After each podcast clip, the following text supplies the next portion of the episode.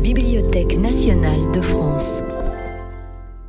Le Centre national de la littérature pour la jeunesse de la BNF invite Anne-Caroline Prévost à explorer le rôle de la littérature dans les rapports entre l'enfant et l'expérience de la nature infiniment Jacques, tu es tout pardonné, euh, tout est bouleversé en ce moment et, merveilleusement bouleversant.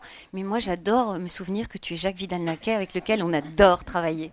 Euh, voilà, donc euh, merci au Centre national de littérature pour la jeunesse de nous accueillir. En effet, dans ce, cette première conférence d'un cycle pour vous, on, est, on est en effet partis ensemble sur l'idée que la nature avait tout à voir avec la littérature. Vous en avez été d'accord avec nous. Et c'est la raison pour laquelle nous sommes ici ce matin. Euh, pour la Maison des écrivains, je ne vais pas prendre la parole longtemps parce qu'Anne-Caroline Prévost, que nous avons convaincu heureusement de venir euh, vous parler ce matin, a, beaucoup de, choses à, nous apprendre euh, sur cette relation de, l'enfance, en tout cas d'un jeune esprit avec la nature. pour nous, pour la Maison des écrivains et de la littérature, ça fait bien longtemps, peut-être pas assez longtemps, que nous nous sommes interrogés sur cette relation à la fois euh, euh, esthétique, euh, physiologique, physique, sensationnelle, sensitive de la littérature à la nature, de nous, hommes, hommes et femmes d'esprit, à la nature. Et en 2015, et c'est la raison aussi pour laquelle Marie Desplechin est avec nous, on a lancé un Parlement sensible dans le cadre de la COP 21. On ignorait tout de, cette COP avant même de, de, lancer cette chose, mais on nous a dit ce serait bien qu'il se passe quelque chose en matière de littérature euh, dans cette euh, programmation euh, internationale. Et on a imaginé ce Parlement sensible, on a commandé 31 discours à 31 écrivains, dont Marie Desplechin, et ces, ces, auteurs devaient tenir leur discours à l'Assemblée nationale le 14 novembre 2015. Je vous laisse imaginer la suite, attentat, tragédie. Mais ces discours ont été prononcés le 1er février au Vieux-Colombier et il y a un livre qui est paru chez Artaud. Et depuis, depuis lors, comme on dit dans les contes, euh, la Maison des écrivains n'a eu de cesse de, de se pencher sur, sur cette chose, et notamment à travers son programme national d'éducation artistique et culturelle. Je crois que Marie a participé dès ce moment-là à des actions dans les classes, c'est la raison pour laquelle, Jacques, je suis heureuse que tu rappelles qu'en effet, on lance un programme national de rencontres dans des classes euh, qu'on a appelé. Euh, alors au début, c'était euh, un écrivain dans la nature, donc on a lancé un écrivain dans la nature, et puis finalement, on s'est dit qu'avec l'article défini, c'était un peu plus. c'était un, un, lancé un peu plus soft. C'est l'écrivain dans la nature. On aime bien l'idée qu'il y ait une sorte de perte de connaissances au sens propre du terme, pour se retrouver de plein pied dans la chose naturelle. Voilà, j'en ai fini, je parle beaucoup trop. Anne-Caroline Prévost, en effet, a été euh, euh, doucement amenée à prononcer cette petite conférence qu'elle va faire. Je dis petite parce que euh, je pense au, travail que conduit... Gilbert Say, les petites conférences, qu'elle demande à des, chercheurs, à des philosophes, à des, écrivains, sont euh, des réjouissances pures. Et je pense que c'est ce qui va se passer ce, matin avec Anne-Caroline Prévost. Merci Anne d'avoir accepté. Merci. Merci à vous. Bonjour à tous, merci beaucoup. Je remercie euh, cette invitation, je suis très honorée. Et, euh, et donc c'est un petit peu un exercice nouveau pour moi parce que je ne suis pas du tout chercheuse en littérature, je suis chercheuse en écologie scientifique. Donc je fais partie de ceux qui font de la science dure, et, euh, enfin dite dure en tout cas. Et, euh, mais, à côté, mais je suis biologiste de la conservation et ça veut dire que depuis euh, presque 20 ans maintenant, je m'intéresse aux enjeux de protection de la biodiversité. Et depuis un peu moins de 15 ans, je travaille avec les sciences sociales et humaines et sociales pour essayer, voire j'en fais, pour essayer de comprendre comment on comment décrire les différents contacts, enfin, les contacts dans toute leur diversité qu'on peut avoir avec la nature de proximité autour de chez nous, et plus donc ce que nous on appelle les expériences de nature. Et ensuite, euh, plus, plus récemment, comment est-ce qu'on pourrait, euh, à partir de ces expériences personnelles, les remettre dans des collectifs pour euh, imaginer ensemble des futurs qui sont plus souhaitables que ce qui nous est annoncé par, par tout le monde en ce moment. Voilà. Et du coup, je me rapproche euh, des milieux artistiques. Donc, c'est voilà, l'invitation était euh, tombée à point nommé peut-être pour euh, encourager et continuer une approche professionnelle qui est en cours de mon côté. Donc, j'espère que c'est un point intéressant et important dans, dans, notre chemin collectif vers vers une construction collective de récits du futur. Donc je suis très en attente de vos retours. voilà. Donc j'ai préparé un texte, c'est un peu la première fois que je fais ça, et c'est parfait, je vais essayer. ok. Donc le 20 mars 2018, rappelez-vous, les médias avaient longuement relayé la disparition des oiseaux dans les campagnes françaises. Information reprise dès le lendemain par Nicolas Hulot, qui était alors ministre de la Transition écologique et solidaire, devant l'Assemblée nationale, juste avant qu'il dise ceci, euh, je cite, il dit Je vais vous présenter un plan biodiversité dans les semaines qui viennent, mais très sincèrement, tout le monde s'en fiche, à part quelques-uns, et moi, je veux un sursaut d'indignation. Alors, quelques mois plus tard, euh, Nicolas Hulot démissionnait, euh, faute d'avoir pu, disait-il, proposer au gouvernement une même impulsion, une même ambition, une même feuille de route, une même vision. Et encore quelques mois plus tard, en mai 2019, donc il y a un peu moins d'un an, à Paris, se réunissait euh, l'IPBES ou l'IPBES, que je pense personne ne connaît ici, qui est en fait le GIEC de la biodiversité. Donc le GIEC, vous avez appris à connaître à la COP 21, mais euh, pour la biodiversité, il y a la même chose, c'est-à-dire un ensemble de scientifiques internationaux. Euh, L'IPBES, c'est plateforme intergouvernementale sur la biodiversité et les services écosystémiques. Donc on est vraiment dans la même catégorie que le GIEC. Et donc euh, le 6 mai 2019, cette assemblée plénière du GIEC se, se rassemblait à Paris, donc avec plus de 130 pays, et qui finalisait son rapport, son dernier rapport sur l'état de la biodiversité et de ses contributions pour les populations humaines. Et dans le résumé pour décideurs, qui, a été euh, euh, annoncé, enfin qui a été transmis au président Macron euh, le, lundi suivant, il a quatre, donc il confirme, je cite, que la nature et ses contributions vitales aux populations se détériorent dans le monde entier. Voilà. Il confirme aussi que les facteurs directs et indirects des changements se sont intensifiés au cours des, des 50 dernières années. Tout va bien. Mais son troisième message, et ça c'est vraiment très important, et il est sans appel, donc 130 scientifiques enfin, des scientifiques de 130 pays se sont mis d'accord pour dire les objectifs de conservation et d'exploitation durable de la nature ne peuvent pas être atteints par nos trajectoires actuelles. Ils ne peuvent pas, ils ne peuvent être réalisés que par des changements transformatifs sur les plans économiques, social, politiques et technologiques. C'est un discours qu'on pourrait croire d'une euh, ONG environnementale, et quand ils parlent de changement transformatif, ces auteurs disent ça inclut une réorganisation systémique, y compris des paradigmes, des buts et des valeurs. Donc si ces auteurs reconnaissent que ces changements transformatifs ne peuvent que se heurter à l'opposition de ceux qui ont intérêt à maintenir le statu quo, ils affirment, et c'est leur dernier message, qu'il est possible de conserver, de restaurer et d'utiliser la nature de manière durable et en même temps d'atteindre d'autres objectifs sociétaux à l'échelle mondiale. Et ils donnent quelques exemples de voies possibles. Alors effectivement, dans l'indifférence quasi générale, la nature et la biodiversité continuent de disparaître ou de se réduire. Et d'autres crises sociales semblent beaucoup plus importantes pour tout le monde.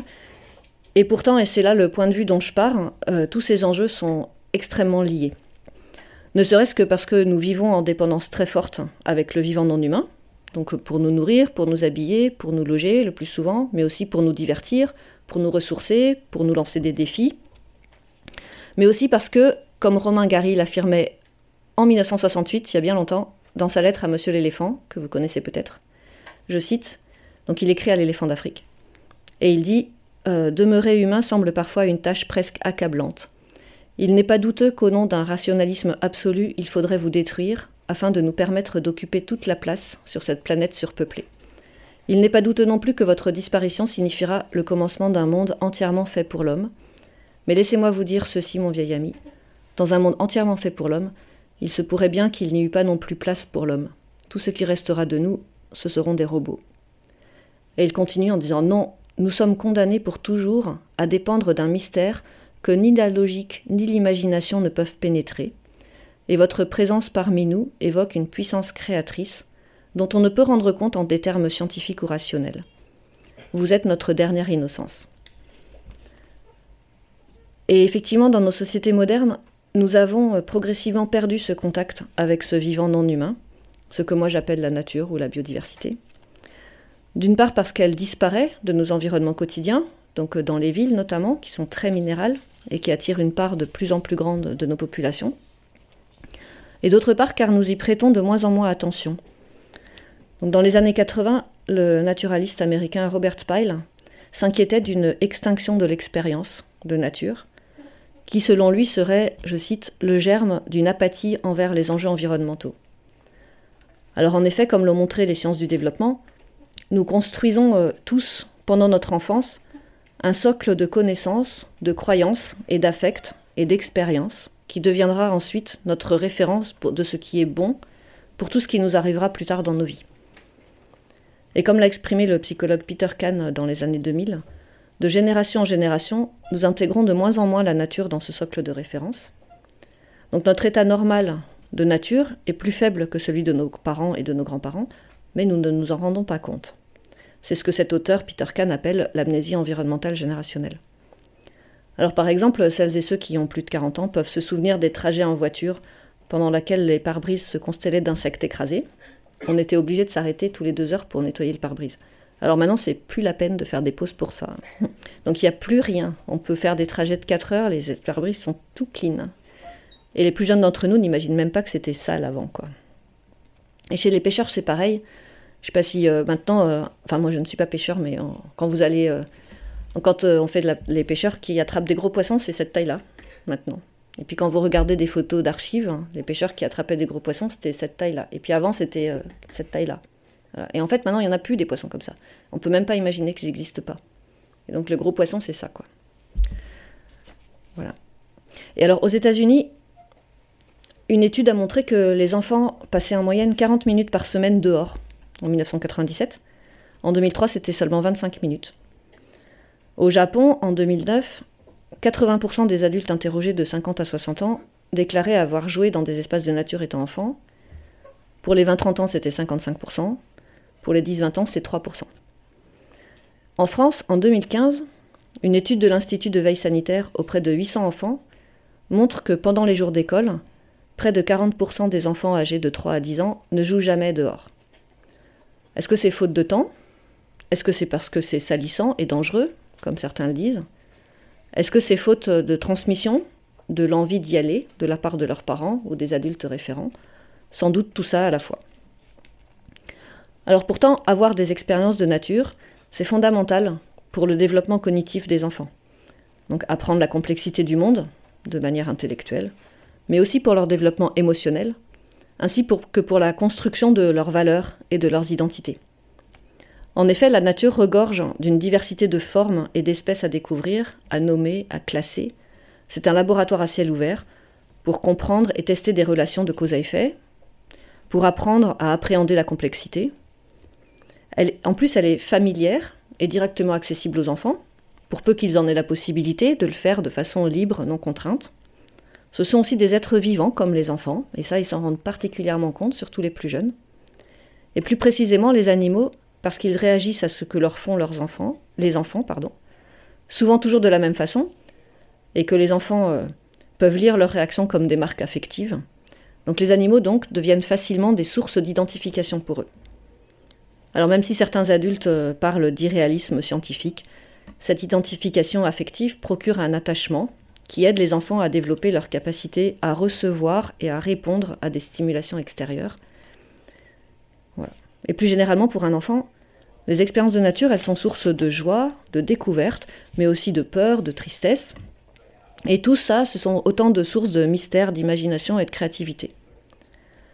Et enfin, les expériences de nature des enfants participent grandement au développement de leur confiance en eux, de leur montée en capacité, de ce que les Anglais appellent l'empowerment, mais aussi au développement de leurs valeurs et de leur place dans le monde. Alors dans son livre en 2002, Stephen Kellert, hein, toujours un Américain, explique qu'un enfant peut entrer en expérience avec la nature de trois manières différentes. De manière directe, quand il se retrouve tout seul et non dirigé dans un espace de nature assez peu géré, comme une friche, un ruisseau, un grand arbre. De manière indirecte, dans des espaces avec des activités dédiées, comme un zoo, un jardin ou même un animal de compagnie mais aussi de manière symbolique ou par procuration, qu'il appelle vicarious en anglais. Donc par exemple par les vidéos, les films ou la lecture. Alors les livres pour enfants, euh, je ne suis pas spécialiste de ça, vous beaucoup plus, elles fourmillent d'opportunités d'entrer en expérience de nature par procuration, cette fameuse procuration, par la multitude des plantes, des animaux qui sont mis en valeur, de façon documentaire mais aussi dans la fiction, mais aussi par la grande diversité des mondes de fiction qui emmènent les enfants dans des réalités qui sont pleines d'aventures, de peur, de joie et d'autres émotions tout à fait complexes. Et par ces expériences fictionnelles du vivant, les enfants s'identifient aux héros des histoires qu'ils lisent, hein, qu'ils regardent ou qu'ils écoutent. Alors par ces fictions, mais aussi par ces réalités vécues, les enfants approchent la part enchantée du monde, cette part qui est non décrite par les sciences et les techniques, et qui est non décrite par la rationalité, qui est, elle, pensée euh, par nos élites comme la seule façon adéquate de voir le monde. Donc, pour citer euh, Max Weber, euh, nos sociétés modernes ont construit un monde désenchanté, où nous apprenons sans cesse le contrôle, où nous avons peur de l'inconnu du coup. Nous apprenons le pouvoir. Alors c'est peut-être pour ça que la nature et la biodiversité nous font si peur, parce qu'elles sont par essence pleines d'inconnus. D'abord, effectivement, parce que nous ne le connaissons pas, mais aussi et surtout parce que ce vivant, il est dynamique, il n'a pas de but, il n'a pas de direction prédéfinie. Et c'est d'ailleurs ce qui fait son essence et sa beauté pour un certain nombre d'entre nous. Et donc, accepter l'inconnu, c'est aussi refaire confiance dans ce que nous ne maîtrisons pas. C'est accepter de perdre le contrôle. C'est accepter de, ne pas avoir tout le temps le pouvoir. Et c'est changer, changer en profondeur notre rapport au monde et finalement nos relations les unes, avec les autres. Alors qu'en est-il de la littérature environnementale pour les enfants, qu'elle soit fictionnelle ou documentaire? Donc j'ai trouvé très peu d'articles scientifiques qui parlaient de ça pour préparer cette présentation, mais j'ai sans doute mal cherché. Mais j'en ai trouvé deux dont je voudrais vous partager avec vous. Alors le premier a été écrit par euh, Roy Alexander et Ruth Jarman en 2015. Et ces deux auteurs ont suivi l'aventure d'un jury de 46 jeunes en 2011 euh, pour le prix du meilleur livre scientifique de la jeunesse de la Royal Society en Angleterre. Et les chercheurs ici ont montré l'importance de la lecture comme acte social, par le partage que les jeunes font de leur lecture, de leurs découvertes et de leurs émotions. Et le fait de partager et de discuter de ces lectures avec des proches ou un groupe de pairs permet pour ces auteurs aux jeunes d'augmenter leur confiance en eux et leur agentivité dans le monde, leur façon de se prendre le pouvoir en fait.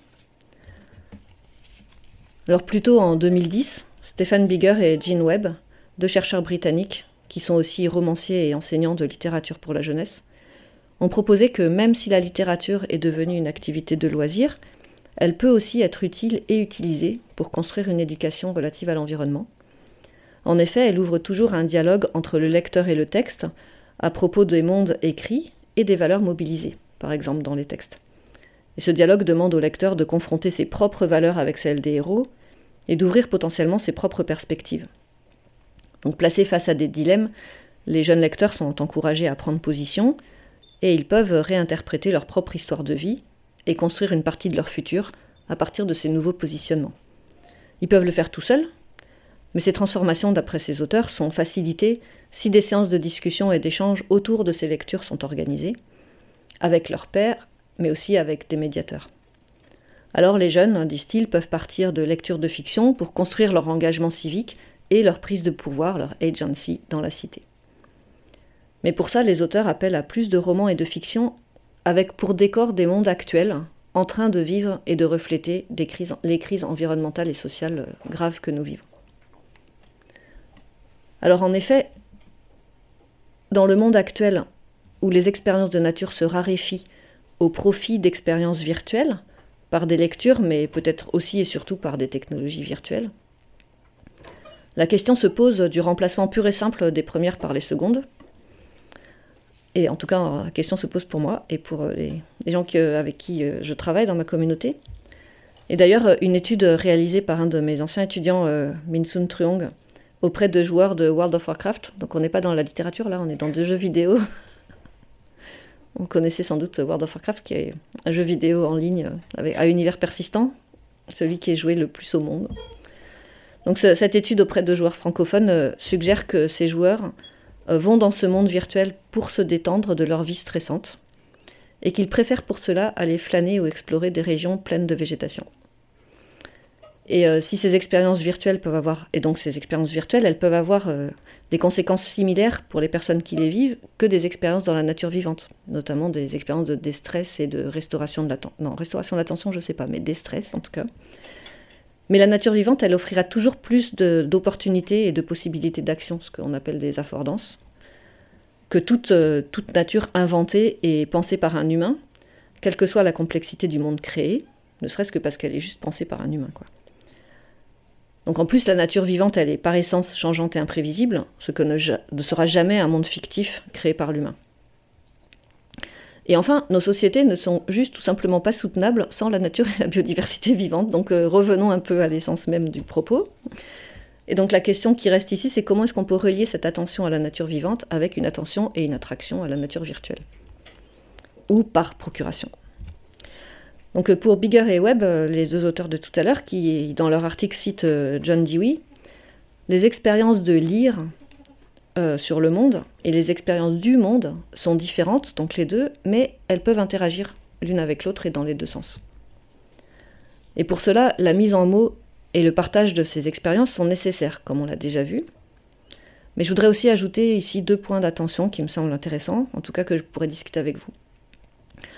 Le premier réside dans le degré de cohérence des mondes vivants et des mondes fictionnels. Alors, il n'est pas pour moi question de dire qu'un monde fictionnel doit toujours être cohérent avec le monde, avec le monde réel, hein, parce qu'il peut être complètement imaginaire, et heureusement. Mais pour moi, en tout cas, c'est une question que je vous pose. Hein, euh, un monde qui se présente comme décrivant le monde vivant réel devrait avoir une petite ambition de cohérence. Par exemple, dessiner des fourmis, des coccinelles ou des chenilles à quatre pattes, parce que esthétiquement c'est plus joli, ce qui se passe dans, le, dans Mille et une pattes de Walt Disney, euh, ça me gêne. Voilà, pour euh, info, le fourmis de, DreamWorks, bah, les fourmis, elles ont six pattes. Quoi. Les fourmis réelles, elles ont six pattes. Je, préfère le dire. Euh, de même, mélanger sans les distinguer des faits scientifiquement avérés avec des faits fictionnels dans un roman, comme ce qui s'est passé dans la trilogie euh, des fourmis de Bernard Werber, ça me perturbe aussi. Après, Bernard Werber, il se présente lui-même comme un romancier, mais il est, je l'ai entendu invité sur France Inter dans une émission scientifique pour parler de la sociologie des fourmis. Donc voilà, donc c'est il y a, quelque chose qui a un mélange des genres. Je ne sais pas. Tout cela me paraît brouiller la réalité vivante plus que la fiction. Et même étonnement à la sortie du film en 3D du Roi Lion, que je n'ai pas vu malheureusement, mais que peut-être vous avez vu, et qui mêle les prises de vue réelles avec des images de synthèse, de telle façon qu'elles sont complètement indissociables les unes des autres. Et pour moi, ce floutage de la réalité rend paradoxalement la frontière entre vivant réel et vivant virtuel encore plus forte. Et mon second point d'attention, c'est l'importance d'accompagner les expériences de lecture ou des expériences virtuelles avec des expériences du monde non virtuelles, pour mettre en scène les interactions entre les deux, qui pourraient avoir du mal à se faire euh, spontanément. Alors en ce moment, il se trouve que je participe à un projet de recherche collaborative avec, entre des chercheurs, des enseignants et des artistes, et notamment l'artiste Étienne Saglio, qui est un magicien qui fait de la magie nouvelle, et qui, euh, a créé son dernier spectacle qui s'appelle Le bruit des loups, et qui est un spectacle autour de, la relation à la forêt, des enfants et des adultes. Donc on était tous les deux hier à Creil, euh, dans l'Oise, là, et en bord de scène, il disait justement euh, à quel point il avait envie que les spectateurs sortent du théâtre avec l'envie furieuse de se promener dans une forêt, dans, se promener dans une forêt réelle pour retrouver les émotions qu'ils ont vécues avec, avec lui, les émotions fortes, et notamment le fait d'avoir fait du feu dans une forêt avec tous les crépitements au crépuscule et les, et les bruits des oiseaux et des animaux et que justement il était hors de, enfin que lui n'avait pas fait ce spectacle pour empêcher les gens d'aller dans la vraie nature, au contraire. Donc relier euh, imaginaire et réalité se fait sans doute de multiples façons, et je ne suis pas du tout spécialiste de ce domaine, je commence juste à l'explorer. Par exemple, j'ai aussi accompagné euh, un groupe d'étudiants et d'étudiantes il y a dix jours sur le terrain qui voulaient inventer et tester plusieurs dispositifs pour encourager les habitants des monts d'arrêt, hein, en plein milieu du Finistère, à imaginer des futurs de leur territoire. Et une de leurs inventions et de leurs tests, c'était un dispositif euh, d'animation qu'ils avaient qu'ils ont proposé à des primaires où euh, les, primaires sont passés dans un monde magique. Ils ont passé un portail magique. Et dans ce monde-là, en fait, euh, ils, répondaient à des bouleversements climatiques majeurs.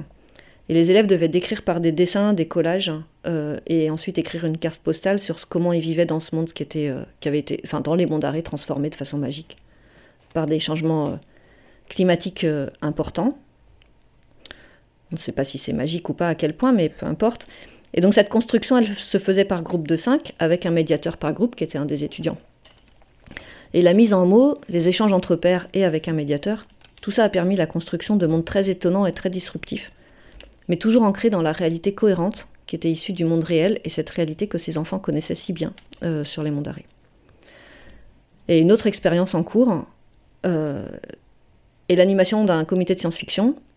Là, je m'adresse plus à des étudiants qui réunit depuis deux ans des groupes d'étudiants euh, de Sorbonne Université de tout niveau et de toute discipline autour d'artistes, donc ici des romanciers de science-fiction du groupe Zanzibar, mais aussi des comédiens, scénographes, euh, preneuses de son, monteuses, graphistes, pour imaginer et ensuite décrire des mondes dans des futurs contraints post-transition transition écologique. Donc la première saison, c'était des futurs autour de la ville.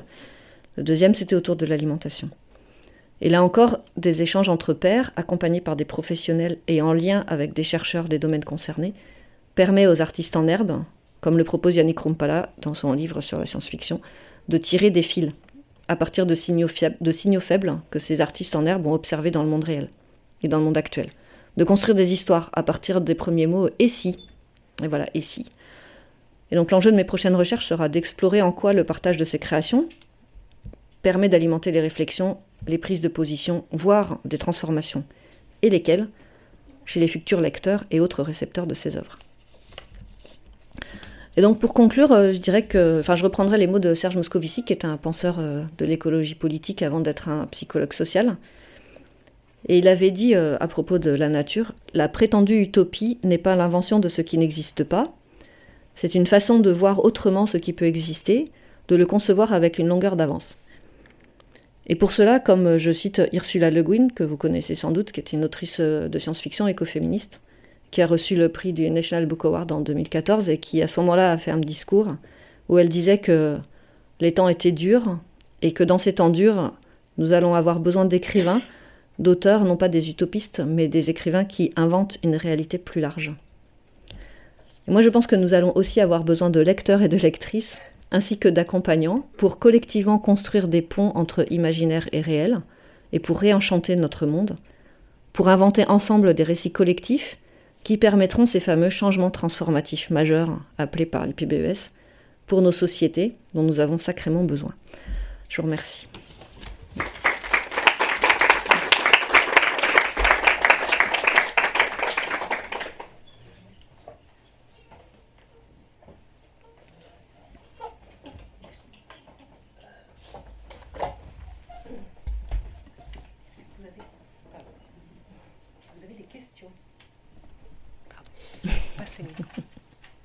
Ou des remarques. Hein. Alors j'espère que ma question va pas gêner, mais moi je suis auteur euh, jeunesse de, de pardon, de, je suis émue par votre, faut que je me remette là, euh, de, de, documentaires hein, euh, sur la nature. J'ai une formation scientifique et euh, quelle place pour le documentaire? Vous parlez de fiction, mais moi, moi j'essaie de faire des documentaires euh, poétiques. Je suis aux éditions du Ricochet, euh, avec une part belle, une, une, illustration qu'on essaie de rendre scientifique par un dialogue avec l'illustrateur ou l'illustratrice, vraiment très nourri, ce dialogue. Mais j'essaie toujours de, de, de, les embarquer, puis de leur laisser, laisser au lecteur un travail à faire pour que s'approprie. Mmh. Par exemple, j'ai écrit des livres sur la nuit et je, suis, assez. Euh, je, je, décrypte pas plus que ça. Je, laisse beaucoup de marge au lecteur. Enfin, et pour moi, la, réalité et la fiction se touchent. Il y avait. C'est compliqué à définir tout ça. Et voilà. Alors, en fait, pour répondre à votre, votre question, elle me fait penser. Euh, peut-être que j'ai beaucoup euh, parler euh, de, du fictionnel et de l'émotion, etc., euh, alors je me rends compte que c'est peut-être un biais euh, issu de, ce que je vis en tant que scientifique depuis un moment, où on a l'impression, dans la communauté des scientifiques et des gens qui veulent absolument changer le monde, on est tous, on a tous envie de changer le monde. Et donc, il passe beaucoup la, la, la première façon de faire, entre guillemets, qui est encore considérée comme, par beaucoup comme étant la seule, c'est de transmettre de la connaissance sur la biodiversité aux autres, quoi. Avec euh, l'adage que euh, si les gens n'agissent mal, c'est qu'ils savent pas. Donc euh, on va leur dire ce que nous on sait et ensuite ils vont agir mieux. Mais ça c'est faux, enfin ça marche pas, quoi. Et donc le, en tout cas ça suffit pas du tout. Donc moi mon mon angle c'était surtout de, de, de, faire autrement, mais ça veut pas dire qu'il faut pas donner de la connaissance. Ça veut dire que et, notamment, mais dans cette connaissance il y a de la connaissance euh, de la réalité biologique telle qu'on la connaît, euh, telle qu'elle est décrite par les sciences, parce qu'elle est mouvante, elle, est enrichie en permanence, mais il y a aussi de la connaissance sur comment est-ce que nous, on peut agir, de la connaissance sur comment est-ce que le, les groupes sociaux peuvent entrer en interaction, etc. Et puis il y a tout ce qu'on nous, on connaît aussi, enfin, indépendamment de ce que les sachants nous disent.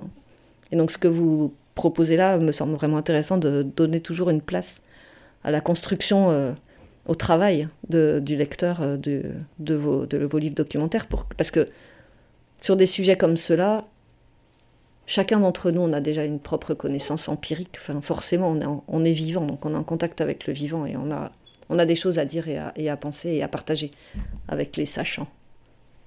Avec des guillemets. Et, après, et donc après, le, et, la deuxième réflexion que ça m'apporte, c'est que la transmission de connaissances euh, à l'école ou à l'université ou un peu dans tous les publics, euh, elle se fait quand même encore très souvent en opposant connaissance scientifique, rationalité avec émotion. Et, euh, comme le disait Serge Moscovici, là, dans un, en fait, il a, il publié un livre en 2002 que, qui était devenu mon livre de chevet pendant un moment, qui s'appelle De la nature. Et, et disait en fait il y a des espèces de deux sociétés, ce qu'il appelle la société vécue et la société conçue.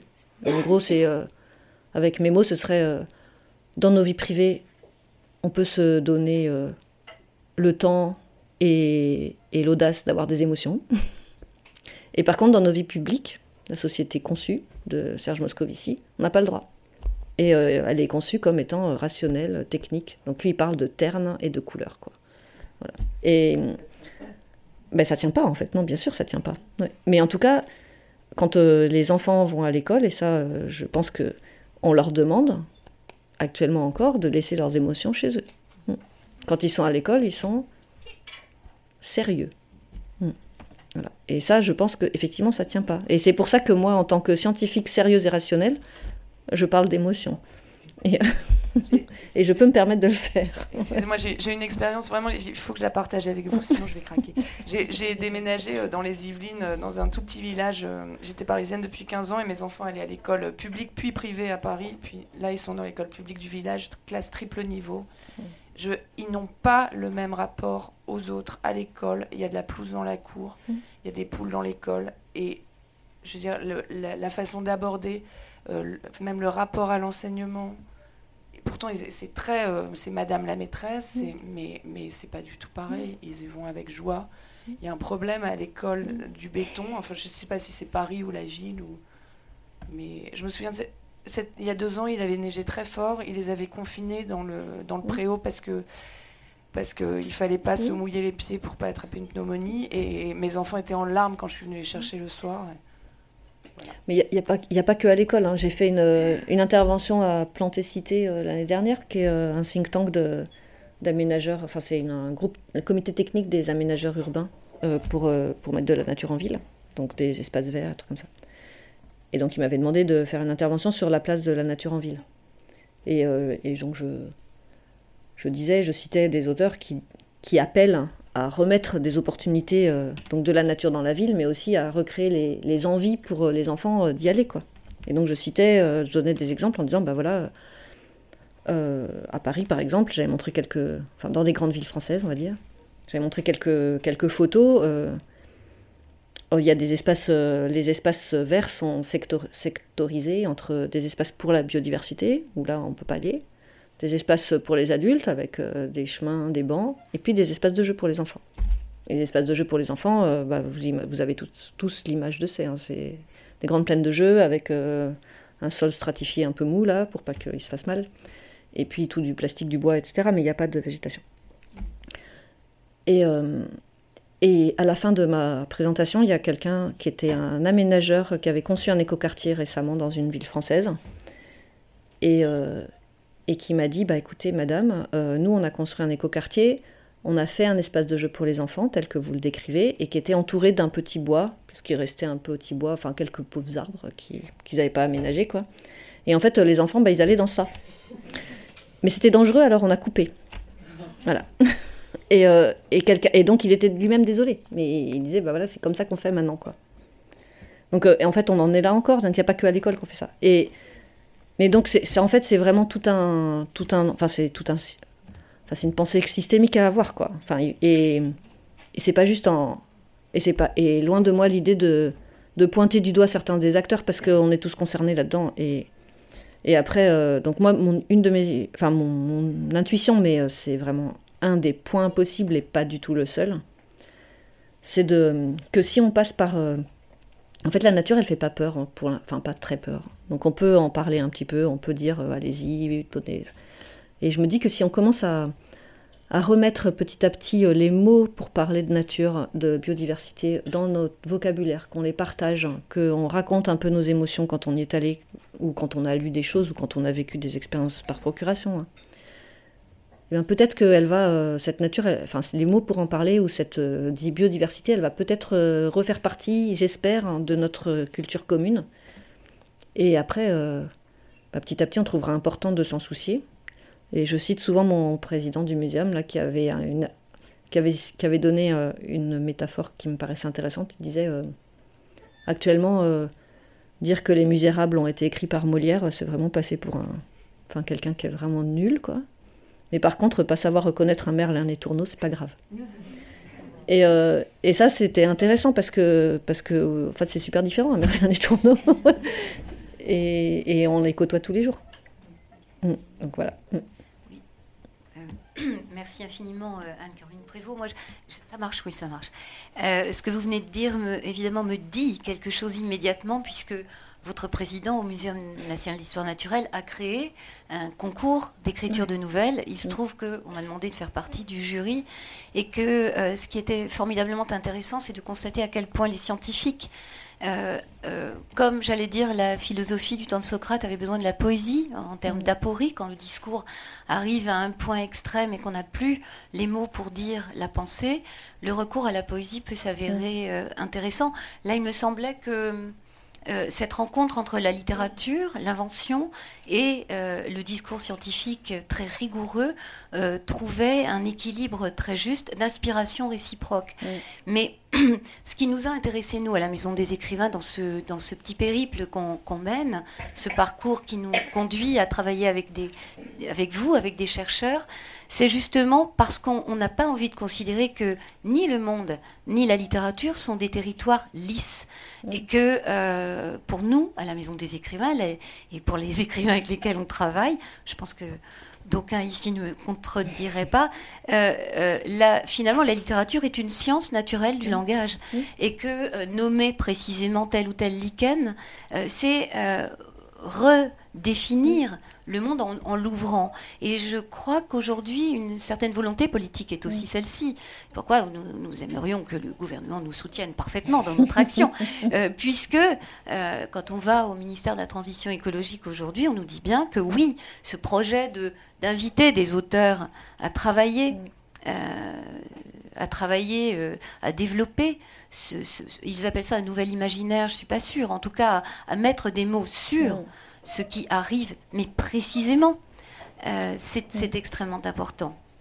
Ça et puis dire aussi, c'est, euh, en fait, c'est, c'est pas forcément une question, mais ce sont des remarques qui me sont venues en vous écoutant. Euh, la catastrophe. On nous parle de catastrophe annoncée. Et je suis allée écouter récemment Jean-Luc Nancy, invité par Jean-Christophe Bailly euh, au musée du jeu de paume. Et euh, Jean-Luc Nancy, philosophe, a, dit une chose extraordinairement euh, éclairante sur cette catastrophe annoncée. Un individu ne peut pas se projeter dans un avenir qu'on lui déclare fermé, sans, enfin fini. C'est cette finitude qui broie notre capacité à, à- vivre encore et à, trouver la joie de vivre encore. Euh, et c'est pourquoi le recours à l'imagination, à la, oui, au fond, est absolument nécessaire. Voilà, c'est tout ce que je voulais ajouter euh, pour l'instant, avant de donner la parole à Marie Desplechin. Je, je fais passer. Je juste vous enfin, je n'ai pas mis dans la liste euh, des, lecteurs possibles un article qui est sorti en 2015 euh, qu'en anglais de Kessebir et Kessebir dans que je pourrais vous, enfin dans une dans un journal de psychologie, qui ont, ils ont fait une une recension hein, de, enfin ils ont classé, ils ont trouvé en fait 160 mots euh, précis décrivant euh, des objets de nature, euh, soit des noms d'arbres, de, de plantes, d'animaux ou des objets, dans, en anglais. Ils ont regardé quelle était la proportion de ces mots-là qui étaient présents dans les romans les films et les chansons populaires depuis les années 1900 ou 1950. Et dans ces trois corpus, ces mots-là, la proportion de ces mots-là décroît. Et, et, donc cet article était un peu lançait une alerte en disant, enfin il concluait en disant, est-ce que c'est pas le signe que les mots, le vocabulaire pour parler de cette biodiversité diminue? Et ce qui serait le signe d'un appauvrissement même euh, de l'imaginaire et de l'intellectuel, enfin de, je sais pas, de la construction mentale de ce qu'on observe là. Et leur introduction, dans leur introduction, euh, reprenait une lettre ouverte qui avait été écrite par des professeurs, euh, des enseignants à anglais, en je sais plus quand, qui critiquaient le fait, enfin qui remarquaient le fait que dans le, des dictionnaires pour enfants Oxford Junior, dans les éditions, qui, vous savez, c'est ces dictionnaires où il y a très peu de mots, en fait, euh, très communs, là. Ben, dans une édition euh, récente à l'époque, euh, il y avait des mots très, très courants désignant des, la nature. Alors, il y avait canary et, enfin, canary et blackberry, notamment, je me rappelle, qui avaient été enlevés au profit de mots désignant des nouvelles technologies comme blog ou blackberry avec un grand B. Donc ça, c'était leur accroche. Mais, mais du coup, voilà, il y, y, a quelque chose qui peut se passer qui, je ne sais pas ce que, de signe de quoi, mais j'espère que, que c'est un signe de rien du tout. Mais voilà. Alors, euh, je vais être très littéraire. Euh, si on se réfère au classique, le livre de la jungle, jungle de Kipling, ou encore plus ancien, dans le classique, le Panchatantra indien, euh, qui a été après traduit en arabe, qui a donné le Kalila Dimna, et qui a été répandu partout dans le monde, qui est arrivé jusqu'à Jean de La Fontaine qui a mis ça en, poésie, où euh, donc ce sont des fables dont les acteurs euh, sont des animaux. Euh, donc on voit des animaux qui remplacent les hommes, qui parlent à la place des hommes, qui jouent le rôle des hommes parce qu'on leur fait dire des choses qu'entre hommes on ne peut pas dire. Et donc je serais curieux de savoir s'il existe des œuvres de fiction où les animaux racontent leur propre histoire dans leur propre environnement et donc leurs propres relations, leur propre destin, et puis vous-même, éventuellement, euh, puisque vous connaissez cet environnement, vous, en êtes familière, vous n'avez pas été tenté donc d'écrire une, fiction où les animaux raconteraient enfin leur propre histoire dans leur propre environnement. Alors, ça doit pouvoir exister, mais je suis pas. Non, en fait, je ne sais rien du tout. C'est intéressant votre question. Ouais. je ne sais pas. En tout cas, euh, dans ma communauté euh, scientifique, je pense pas que qu'on fasse ça. Euh, apparemment, ça existe. ouais.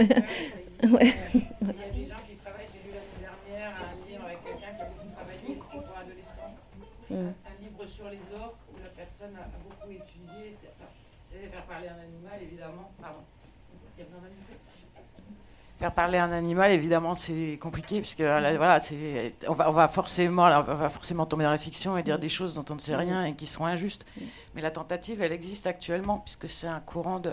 Après, je pense que dans les livres pour enfants, il y a un tas de livres qui sensibilisent très très bien des, des fictions, ou mi-chemin entre la fiction et le documentaire. Et je pense au livre qui s'appelle La Rencontre, qui est à partir d'une histoire vraie, où il y a un enfant qui est perdu dans une tempête dans une euh, région américaine, euh, enfin un tout petit enfant, et qui glisse dans le terrier d'un blaireau et est recueilli par le blaireau qui a perdu ses petits.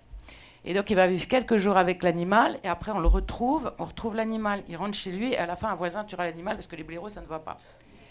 Et euh, c'est un très très beau livre. Et là, le point de vue, c'est un point de vue qui est un point de vue euh, excellent. En, fait, on ne peut parler que du point de vue de l'humain, sinon après, c'est une fantaisie. Ça. Et euh, quelle que soit la bonne volonté, ça restera une fantaisie. Mais à partir du point de vue de l'humain, il y a quand même un, grand nombre de livres que peuvent lire les enfants qui sont, qui sont justes, qui sont, j'ai du mal à dire vrais, mais en tout cas, qui ne sont pas des trahisons. Quoi. Alors j'ai oublié, je vais vous chercher ça dès que j'aurai un petit peu de réseau. Euh, c'est en folio, c'est chez Gallimard.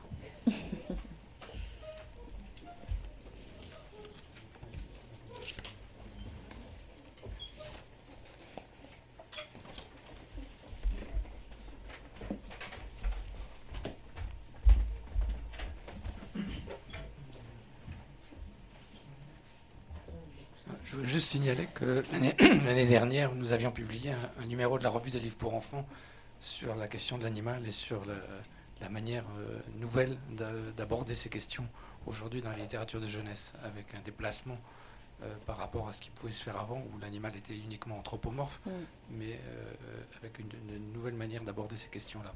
Alors évidemment, j'ai oublié le numéro, mais peut-être que quelqu'un dans la salle le sait.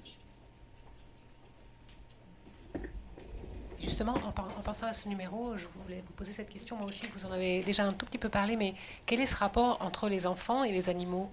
On, a évidemment en littérature pour la jeunesse, c'est un personnage qui est mm. très largement utilisé, encore que pas de façon si ancienne que ça, en tout cas pas avec euh, systématiquement cette, euh, ce rapport enfant-animal, mais euh, ça, c'est une question que, qu'on se pose régulièrement. Alors évidemment, le, les documentaires pour la jeunesse parlent beaucoup des animaux, dans les fictions il y a beaucoup d'animaux, que ce soit en album, que ce soit en roman, mais pour les enfants réels, entre guillemets, est-ce qu'on peut dire qu'il y a, je pense que les, les, auteurs pour la jeunesse ou les éditeurs, je pense à, à Paul Fauché, enfin le, père Castor, ont toujours pensé qu'il y avait un lien affectif particulier entre le jeune enfant et l'animal. Est-ce que c'est des choses qu'on étudie? Alors c'est pas du tout ma spécialité, mais euh, j'ai lu, euh, enfin Stéphane Keller dont j'ai parlé euh, est un quelqu'un un psychologue qui travaille beaucoup sur l'éducation à l'environnement chez les enfants et et il a pas mal travaillé là-dessus dans les années 2000 et notamment lui dit que que un enfant, un jeune enfant développe des relations. Donc il a travaillé sur les relations entre un enfant et son animal de compagnie. Et moi, euh, c'était, j'ai lu ça avec un peu de scepticisme en disant non, mais l'animal de compagnie, euh, voilà, c'est un peu, euh, voilà, peu, importe, c'est pas de la vraie nature, la biodiversité, blabla, tout ça. Et en fait, cet auteur disait, mais en fait, le, le, rapport qu'un enfant, un jeune enfant développe avec un animal de compagnie, c'est pas du tout le même que qu'un adulte développe avec un animal de compagnie. Et notamment parce qu'il y a une force d'empathie, mais de vraie empathie, c'est-à-dire je, je, pense, je, je suis comme, enfin, je me mets à la place de l'autre, je pense comme l'autre et je suis comme l'autre, que, qui n'est pas du tout euh, rationalisé. Alors que l'adulte rationalise et, fait quelque chose et donc a un rapport beaucoup plus anthropomorphe avec son animal de compagnie. Et d'après cet auteur Keller, il dit que l'enfant il développe des relations d'empathie qui sont réelles, enfin vraiment fortes, et qui peuvent ensuite euh, être, euh, être développées et, et transformées dans d'autres relations d'empathie avec des humains et avec d'autres types d'êtres vivants. Donc ça c'est donc là il m'a redonné un petit peu euh, espoir. Enfin en tout cas euh, et là je me suis dit zut mes enfants ils ont raté ça. C'est ce que Vous nous conseillez pour les enfants c'est bon pour les enfants c'est sûr c'est prouvé. après voilà. Et puis par contre et d'autres auteurs beaucoup plus rationnels enfin dans, une approche beaucoup plus rationnelle euh, montrent que cette histoire de que les enfants dès très jeunes savent distinguer le vivant du non vivant du non vivant et savent classer aussi les différentes espèces vivantes dans des groupes euh, qui, sont, euh, qui verbalisent et qui nomment pas du tout comme euh, nous, en sachant, mais qui sont très proches en fait de nos groupes, des groupes taxonomiques. Et, et c'est tous les auteurs, qui, enfin les chercheurs qui travaillent sur la folk biology, enfin la connaissance traditionnelle et non, non médiée par les sciences. Et, hmm. Et ça, ça me paraît vraiment très très important aussi de. Donc il y a, y a, y a une, vraie, une vraie connaissance empirique et, euh, et par la, et par l'expérience en fait euh, réelle euh, qui est importante chez les enfants et que, et que je pense, si on voulait être un peu provocante, que l'éducation nationale française nie un peu. C'est pas très provocant ça. Il y a pire hein, comme provocation. numéro 308. Alors, j'ai un petit témoignage. Euh, j'étais très intéressée par euh, euh, ce que vous avez dit de la disparition des mots mm. concernant la nature depuis 1900, enfin jusqu'à mm. maintenant. Pardon, si je suis là, c'est parce que, en fait, moi, c'est le lien entre la nature et la littérature est vraiment ce qui me porte depuis toujours. Alors, je suis conteuse et auteure de jeunesse. Et je travaille notamment beaucoup pour les tout petits. Et ma source vive, ce sont les comptines. Mm. Enfin, dans ma de mon travail avec les tout petits. Et les comptines, je me suis souvent demandé, mais est-ce que c'est moi qui vais chercher toujours des comptines de nature ou est-ce que c'est vraiment, il y a vraiment une prédominance de la nature dans les comptines? Et je pense qu'il y a vraiment une prédominance. Donc on ne parle que de, chenilles, de papillons, d'arbres, de fleurs, de poules, de poussins, euh, d'escargots et de pommes. Enfin, moi, je me régale totalement et c'est vraiment... Euh, et les enfants se régalent, évidemment, parce qu'on se régale ensemble. Mais voilà, donc... Euh, effectivement, ça m'interpelle beaucoup de, mm. penser que, que ces, mots-là disparaissent dans la littérature et, et à les puiser dans cette source des comptines, j'ai conscience à quel point c'est c'est aller à l'endroit où c'était, enfin voilà, la nature était pleinement euh, euh, présente dans l'éducation du tout petit et enfin dans le, oui, dans les, c'est plus, plus, que l'éducation, enfin voilà, le, partage, la, communication avec le tout petit et que bon, voilà, intuitivement, moi, je, vais me ressourcer là, mm. euh, comme j'aime me ressourcer dans la nature et et, je, et, et, du coup, j'ai de plus en plus conscience à quel point. je, je, suis vraiment heureuse d'avoir vu grâce à la Maison des écrivains et de la littérature, cette, cette invitation, parce que j'ai tout de suite sauté dessus. Je me suis dit, grève ou pas grève, je viens. C'est quelque chose d'essentiel pour moi, voilà, ce lien. Donc euh, voilà, merci en tout cas à vous.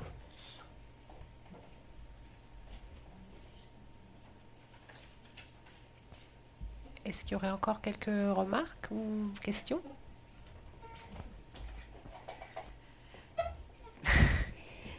Dans le fait d'apporter euh, les animaux, euh, euh, l'amour des animaux, de la nature, il y a quelque chose, moi, qui me choque. C'est qu'on comme vous venez de le dire, les animaux sont partout, la nature est mise en relief dans les comptines. Et puis, paradoxalement, toute la cruauté autour des animaux dès que les enfants grandissent, ils sont en âge de comprendre. Donc il y aurait vraiment un travail à faire là-dessus aussi. Et qui marche évidemment dans l'écologie. Bien sûr. Bien sûr. Mm. Mais je pense que enfin, ce que vous dites me fait penser à tout ce qui est. Euh, enfin, mettre en lien euh, ces approches euh, affectives, émotionnelles avec des approches plus rationnelles et cognitives, quoi. Et, ça, c'est ce lien-là qui a du mal à se faire, en tout cas, dans l'apprentissage ou l'accompagnement la, du développement chez de l'apprentissage, on va dire ça comme ça. Mm. Et oui, tout à fait. Mais après, je ne sais pas comment répondre à votre question maintenant.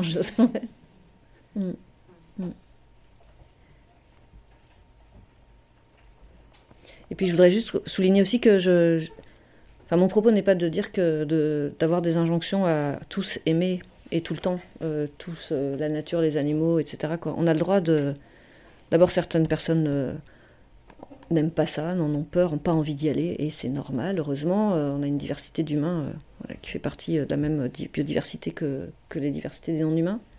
Et puis ensuite, en fonction de nos histoires personnelles, des moments, de, comment s'élever des contextes, il y a des moments où on n'a juste pas envie, ou des endroits où on n'a pas envie. Enfin, moi, je j'ai pas envie d'avoir des, souris dans ma maison, quoi. par exemple, et, et, c'est tout. Et, personne me fera avoir dire qu'il faut que je garde mes souris dans ma maison. C'est pas. Chacun son espace.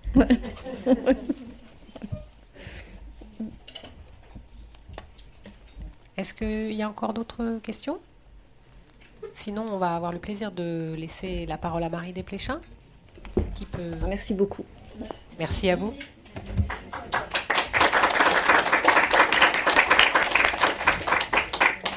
Merci. Pardon Anne-Caroline.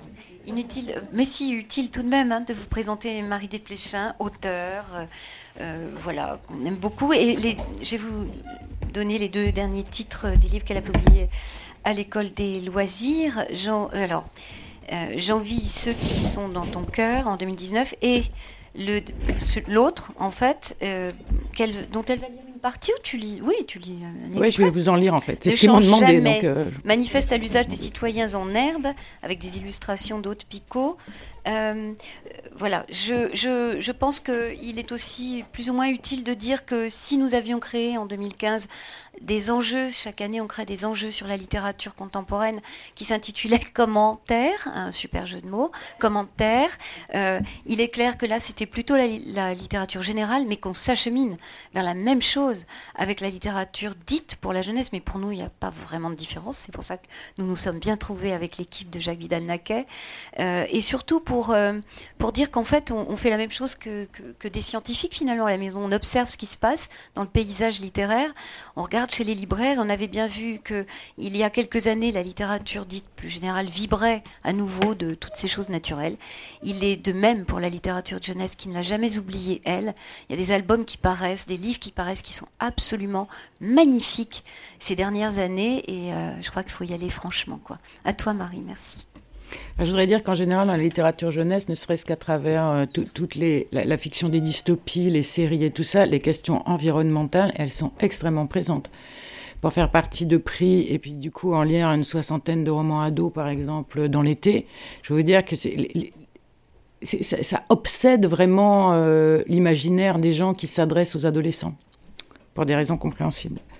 Alors, euh, moi j'ai j'ai écrit un, texte à la demande de la de Sylvie et de la Maison des écrivains et de la littérature au moment de la COP 21. Pour écrire ce texte, j'ai demandé à l'écrire pour les enfants.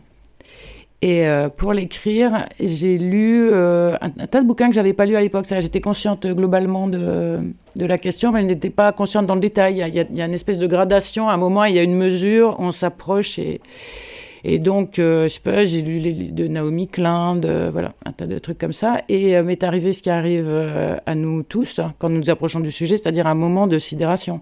C'est un moment qu'on est très nombreux à partager. C'est le moment où on se réveille la nuit de peur et de colère.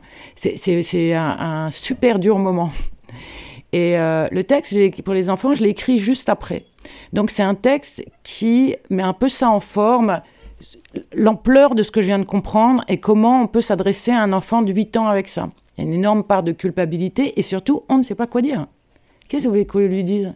L'Australie brûle, euh, c'est super. Et après, de toute façon, il va y avoir les inondations, les côtes, c'est fini. La neige t'emmènera pas tes enfants, il n'y aura plus. De toute façon, la montagne avec la fonte du permafrost s'effondre. Donc, si vous voulez, la, somme de données qu'on a à transmettre à un enfant est une chose qui est humainement impossible et qui remet en cause d'une façon vraiment anthropologique le rapport entre les générations. Le texte que j'ai fait, c'est un texte dans lequel j'ai essayé de mettre de l'humour, mais qui dit oui, alors les, les, enfants, les adolescents portent le monde, il n'y a qu'à lire la littérature jeunesse qui est vraie, les héros sont, sont tous des héros qui transforment, qui portent. Le récit initiatique, c'est vraiment le récit de la, de renouvellement du monde. Donc je termine un petit peu là-dessus. Et quand je lis ce texte, franchement, ça me fait encore de la peine pour les enfants. je me dis, oh mon Dieu, non. Bon. Donc je reste avec ça. Ce texte, c'était celui que j'avais fait. Et puis le temps passe un peu et se passe comme parce que j'ai vu par exemple qu'il y avait des gens qui avaient eu le même sentiment d'horreur en fait du, moment de la, de la, véritable prise de conscience. Après arrive le moment de la résilience.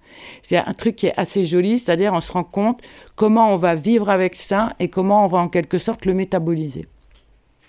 Et le métaboliser, ça passe par l'action notamment, et par le déplacement d'un certain nombre de façons de penser. C'est-à-dire, il y a des concepts, vous parliez tout à l'heure des lectures, alors vous, c'est ici, par exemple, les livres qu'on peut lire qui vont nous donner des outils, parce que franchement, on les a pas, les outils, pour penser ce qui nous arrive. Mais ce qui est assez bien, par exemple, le, truc de la résilience, c'est se dire, il y a un tas de gens qui travaillent à les élaborer. Voilà, par exemple, je dis, euh, me demande un petit peu d'effort, mais Emilia, je sais à quoi nous tenons, par exemple, elle m'apporte un tas d'outils qui vont m'aider à penser ce que je n'arrivais pas à penser. Et donc, tu as tout ce processus qui se met en place, donc à la place de l'adulte. Moi, je garde toujours la question de l'enfant. Et un jour, je, vois, par chance, j'ai quelques enfants enfin, et adolescents dans mon entourage proche. Et je jette un, espèce d'emballage à la poubelle. Et là-dessus, une gamine de 12 ans se jette sur moi et me dit Tu ne vas pas jeter ça, mets-le dans ma chambre, je vais en faire quelque chose. Et en fait, je me rends compte qu'elle fait ça tout le temps. Je peux jeter rien, en fait. C'est impossible. Elle en fait quelque chose. évidemment, elle n'en fait rien pour le moment. Mais le projet est d'en faire quelque chose. Et je me dis, mais trois enfants ont fait ça. C'est impossible de jeter une paire de baskets chez moi. Je dois encore avoir des stocks de baskets euh, explosés. Et ils sont tous très, très sentimentalement. Et ils pensent en faire quelque chose. Bon. Les baskets, à part l'œuvre d'art, je ne vois pas très bien euh, ce qu'on en fera, mais c'est pas exclu. Et je me souviens que moi, j'étais comme ça. C'est-à-dire ma chambre était une décharge. Ce que me disait ma mère. Même quand il y avait des travaux à la maison, je ramassais les copeaux dans les sacs pour les entreposer dans ma chambre en me disant on peut en faire quelque chose. Ce qui est vrai, je n'ai jamais rien fait, mais il était possible d'en faire quelque chose. En fait, je me suis dit, bah en fait, quand elle dit ça, c'est voilà, c'est ça qu'il faut faire en fait. Il faut pas acheter, il faut recycler. C'est l'économie du recyclage, l'économie circulaire, blabla. Et après, je me dis, tous ces emballages, franchement, ils sont marteaux quoi. Pourquoi ils nous suremballent chaque objet qu'on achète dans quatre emballages? Et donc, à ce moment-là, le réflexe. Mais ce qu'il y a, c'est moi, j'ai l'habitude, c'est-à-dire quand vous êtes adulte, ça y est, vous, êtes cuit d'une certaine manière. C'est-à-dire, vous avez complètement intégré un certain nombre de choses que vous ne réinterrogerez pour la plupart d'entre nous jamais dans votre vie et qui sont de très mauvaises choses. Ce sont des choses nulles. Mais l'enfant, il n'est pas rentré dedans, l'adolescent non plus. Alors, une part des choses qu'il va devoir intégrer qui vont lui servir, mais une part des choses pas du tout.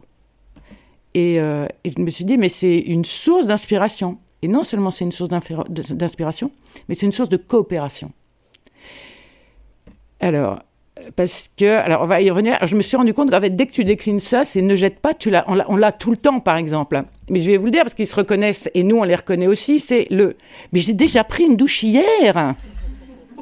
toute l'adolescence, c'est pas eux qui vont gâcher l'eau en prenant un bain par jour. Ils sont hyper sensibles à la question, hyper économes.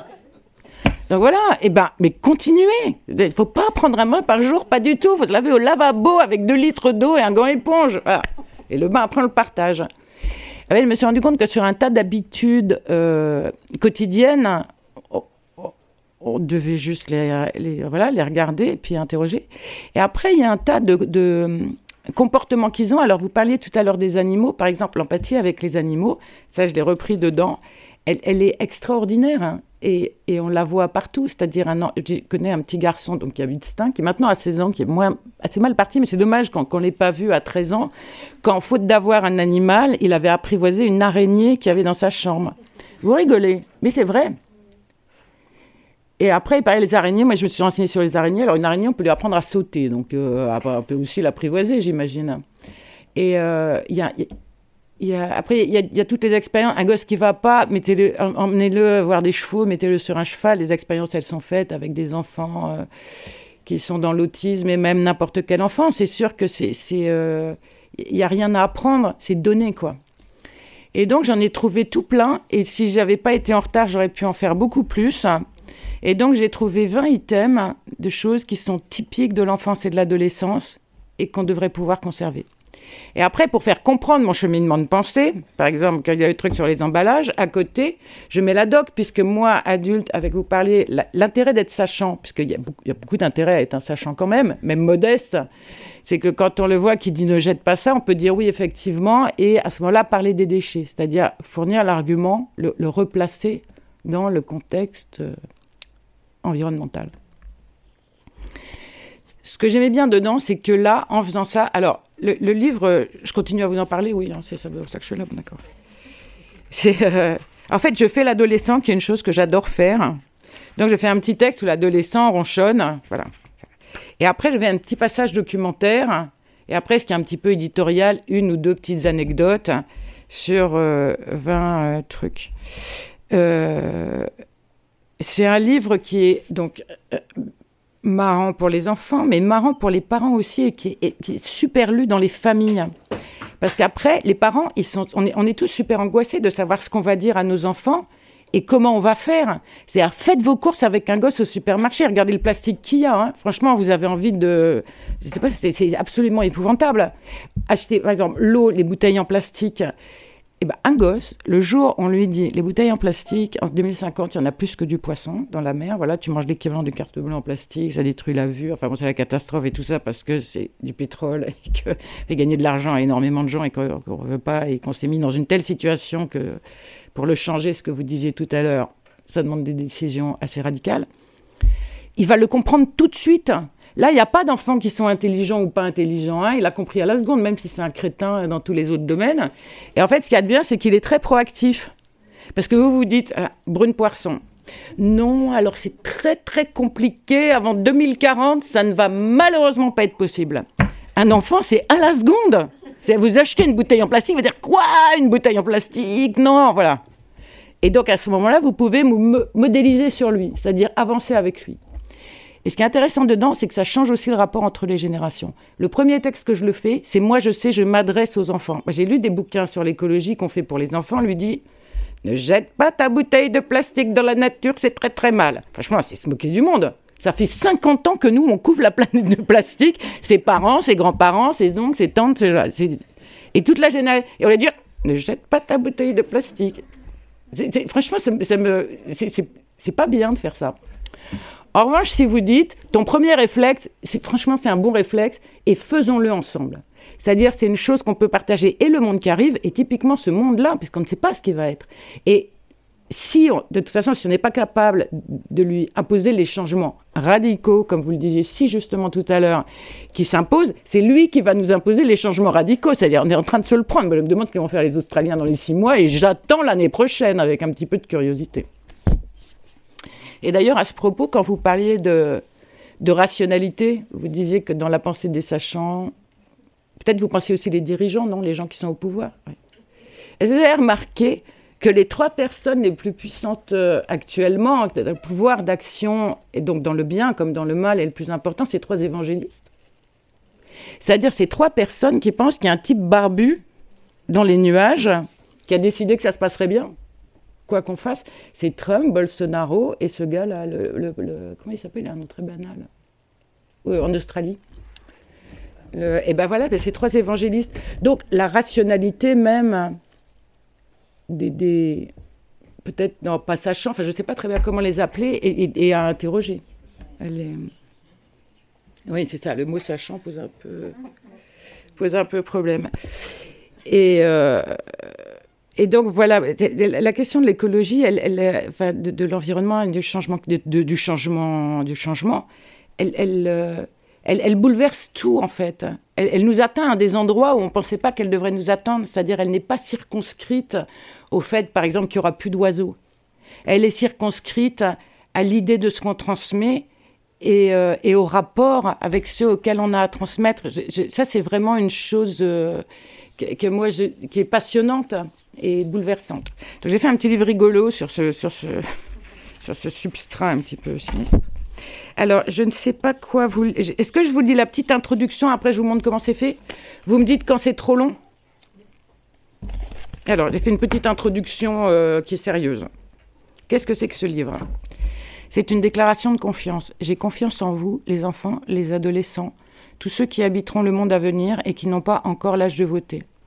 J'ai trois raisons pour cela. D'abord, vous êtes équipé d'un cerveau rapide et souple, nécessaire pour acquérir les savoirs dont vous avez besoin. Ensuite, vous avez une grande capacité d'empathie. Vous partagez naturellement les émotions des autres et vous êtes particulièrement sensible à l'injustice. Enfin, vous n'êtes pas entré dans la société des adultes, qui impose une quantité d'habitudes, de désirs et de craintes plus ou moins raisonnables. Bref, je crois dans le plus d'intelligence, de compassion et de créativité que vous détenez, J'admets qu'il vous manque encore des connaissances, des aptitudes et quelques centimètres pour prendre les choses en main, mais je trouve très regrettable que les vieux se privent de vos avis et de vos émotions, surtout aujourd'hui. Alors, je vais continuer un petit peu, mais avant, je voulais dire que, en fait, quand je dis ça, c'est fondé, c'est, le, travail, c'est de simplifier euh, des, textes qui sont des textes vachement plus sérieux. Par exemple, on a énormément de textes sur l'empathie, d'études depuis le début des années 2000, notamment à partir des tout petits sur comment réagit le cerveau. Et voilà, c'est. Euh, et donc, l'idée, c'est mettre à la portée euh, des enfants ce truc-là. Alors ensuite, alors ensuite, j'essaie de dire des choses paniquantes sans paniquer. Vous vivez dans un monde qui change énormément, gravement, définitivement, vous le savez. L'activité humaine l'a transformé sans que personne ne mesure les conséquences de cette transformation. D'un côté, les conséquences merveilleuses sur la santé, le confort, le savoir. De l'autre, les conséquences menaçantes sur l'air, sur l'eau, sur la vie. N'importe qui peut constater que les étés sont toujours plus chauds et l'air des villes toujours plus étouffant. Tout le monde est au courant de la disparition des espèces animales et végétales, de la fonte des glaces et de la sécheresse dans les pays du Sud. Ce ne sont pas les informations qui manquent, ni sur le plastique, ni sur les polluants chimiques, ni sur l'urgence de changer nos façons de vivre. Pourtant rien ne change, ou pas grand-chose, et certainement pas assez vite. Il va bien falloir apprendre à vivre sur une planète chamboulée. Comment ferez-vous?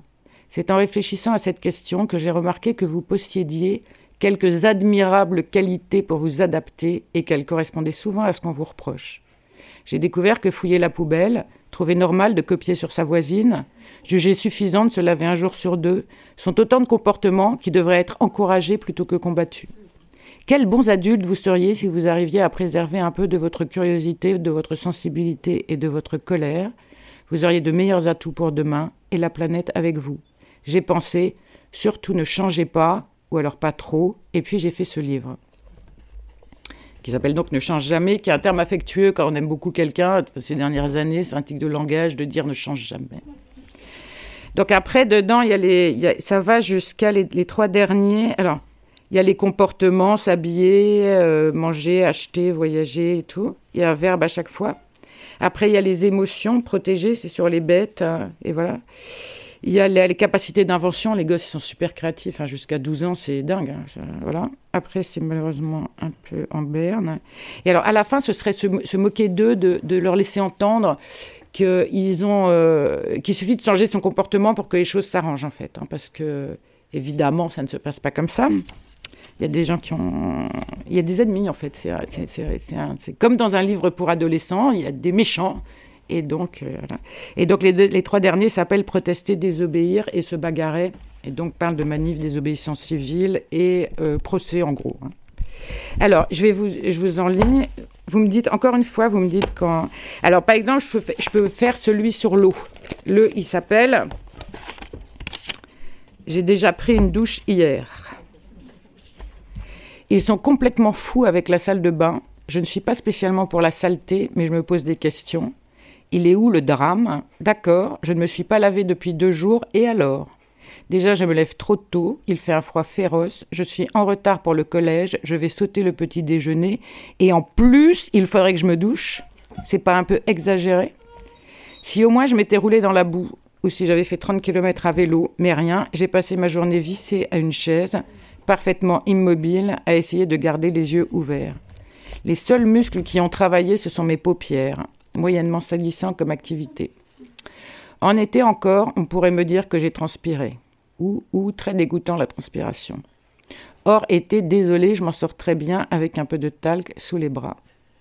La seule personne raisonnable là-dedans, c'est ma grand-mère, avec cette bonne vieille hygiène de l'ancien temps.